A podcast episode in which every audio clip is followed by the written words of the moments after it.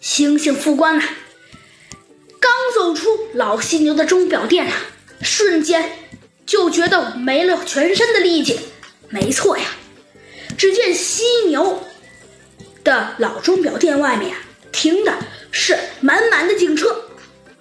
星星副官叹了口气：“星星副官，幻先生和犀牛先生啊，在。”猴子警长的警察局见面了，这三个呀，以为伪装的十分巧妙的间谍专家呀，自知难逃法律的制裁，都垂下了头。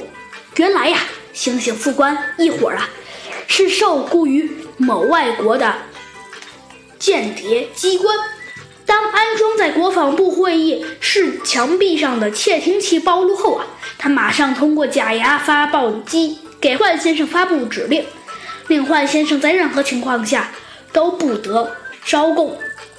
安装在幻先生的耳朵的中的发报机暴露后啊，星星少校啊知道了凶多吉少。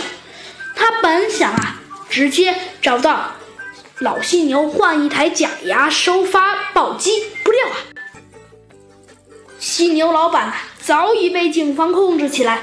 接待他的呀，竟然是吉娃娃狗小姐。